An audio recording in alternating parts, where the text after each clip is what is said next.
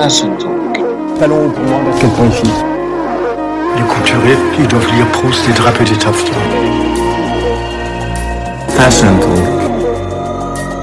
Alors j'ai tout changé, maintenant je vois tout.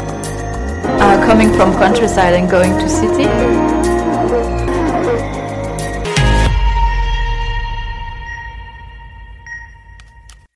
Bonjour à tous. Aujourd'hui, on se retrouve pour le tout premier épisode de Fashion Talk avec la belle Aurélie. Après avoir fait une prépa à l'atelier Sèvres, elle a continué son parcours en mise à niveau en art appliqué au lycée Paul Poiret. Voilà bientôt trois ans qu'Aurélie Fièvre est à Dupéré, la plus prestigieuse école publique de mode en France. Elle va nous raconter son parcours, son avis sur cette école et peut-être les clés de sa réussite. Est-ce que tu pourrais tout d'abord nous dire comment euh, tu as fait pour entrer en BTS Mode? Donc en fait, j'ai passé le concours pour entrer en BTS Mode quand j'étais euh, en mana à Paul Poiret. Et il fallait envoyer des planches, donc quelques planches, je sais plus exactement combien. Euh, donc c'était un book en fait. Euh, donc les bulletins, une lettre de motivation qui est très importante. Et, euh, après, donc on était présélectionnés pour avoir un entretien de 10 minutes avec, un jury de professeurs. Mais en fait là ça a changé parce que du coup ils ont remplacé les DNMAT par les BTS et ils ont maintenant un thème euh, qui est donné et, euh, et dont euh, on doit travailler dessus pendant quelques jours. Et puis après, s'ils sont présélectionnés, bah, ils viennent présenter ce thème, plus un peu parler de leur projet lors d'un entretien. Ah oui, ouais. Du coup, ça a changé un petit peu. Est-ce que tu pourrais nous dire comment s'est passée ta rentrée à Dupéré, si tu avais des appréhensions par rapport aux gens ou par rapport euh, à l'école, tout simplement? Ma rentrée à Dupéré s'est super bien passée. Mais c'est sûr qu'au début, j'avais quand même beaucoup d'appréhension de savoir qui allait être avec moi, quelles allaient être les personnalités, si on allait bien s'entendre. Mais au final, euh, ça s'est bah, ça s'est très bien déroulé. Euh, donc on est 48, enfin on était une promotion de 48, donc deux classes de 24 élèves. Donc on n'est pas tant que ça. Et, euh, et, et en fait, ils, construisent les classes de sorte qu'il y ait des univers différents, que en fait il n'y a pas un élève qui se ressemble ou qui a la même, euh, bah, la même envie. Donc ça fait que la classe elle est très diverse. Et c'est ça qui est vraiment bien.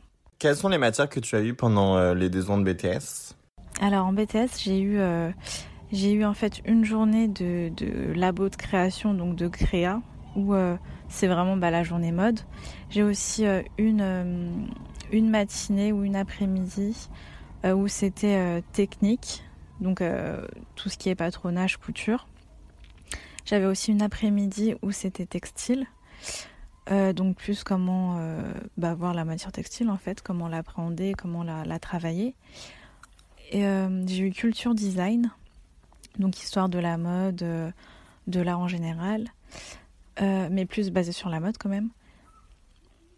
J'ai eu quoi d'autre? Bah, On a encore les matières générales, donc on avait physique, on n'a plus de maths par contre.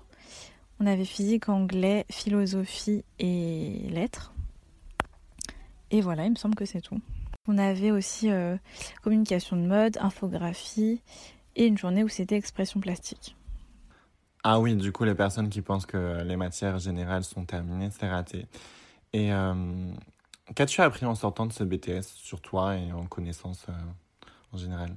En sortant de ce BTS, ce que j'ai vraiment appris, c'était euh, à voir comment se construisait une collection. Bah, parce que pour avoir notre diplôme, bah, on a dû faire une collection. Donc, de la recherche euh, d'inspiration à la finalisation de prototypes, avec bah, toutes les contraintes euh, qui euh, ont été engendrées. On a dû faire. en fait, c'est comme si un peu on montait notre propre marque. Donc, on a dû faire un peu une analyse des clients. Donc, on a un dossier économie marketing qu'on doit faire aussi, un dossier technique. Mais ça, c'est avec l'aide de, de, de professeurs. Et euh, donc, bah, c'était vraiment très enrichissant de faire tout ça en, un an. Ce qui est bien aussi avec Dupéré, c'est qu'ils ne mettent pas de côté l'art plastique. Parce que façon, on avait euh, donc un projet personnel, on avait un oral à la fin de l'année. Et euh, en fait, ce projet personnel, on devait le construire à côté de la collection qu'on devait déjà faire. Et en fait, c'est beaucoup plus beaux-arts. donc, c'est pas du tout centré sur la technique. On n'était pas obligé de faire un projet en relation avec la collection. Et donc, euh, bah, moi personnellement, ça m'a fait du bien parce que ça, ça, m'a montré que que je voulais pas faire que du vêtement en fait. Alors, les projets que j'ai fait en BTS, euh, la première année, bah, c'était intéressant bah, parce que ils nous ont mis en binôme. Je crois qu'ils font ça tous les ans. Euh, donc c'est vraiment travailler en équipe, euh, être d'accord, communiquer, qui est mis en avant en fait la première année.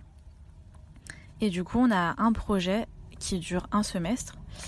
Euh, et là, c'était, c'était. Alors, qu'est-ce que c'était déjà? C'était double jeu virtuel.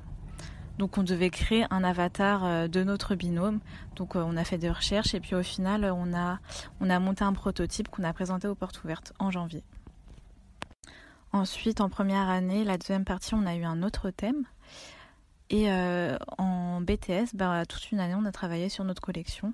Et en fait, on, choisit le thème de notre collection et puis, euh, et puis bah, on l'a construit petit à petit. Moi, mon thème, c'était la construction de ma propre mémoire du Cambodge. Et euh, c'est sûr que c'est un thème qui me tenait à cœur et je savais que si j'entrais à Dupéré, j'allais faire ma collection sur, sur ça. Et, et en fait, là, bah, je suis en DSA et je, je continue encore à parler de, de, de, de ce même thème, mais je, je travaille des notions qui sont différentes. L'école du Perret est très connue et souvent on a tendance à dire que euh, chaque école a son propre style, entre guillemets. Est-ce que tu penses qu'il y a un esprit du Perret? Alors, est-ce qu'il y a un esprit du Perret? Bah, C'est une question qui est quand même assez compliquée. Mais de premier abord, je dirais oui, parce que des fois on voit une image et on se dit euh, ah bah c'est quand même bien le style du Perret.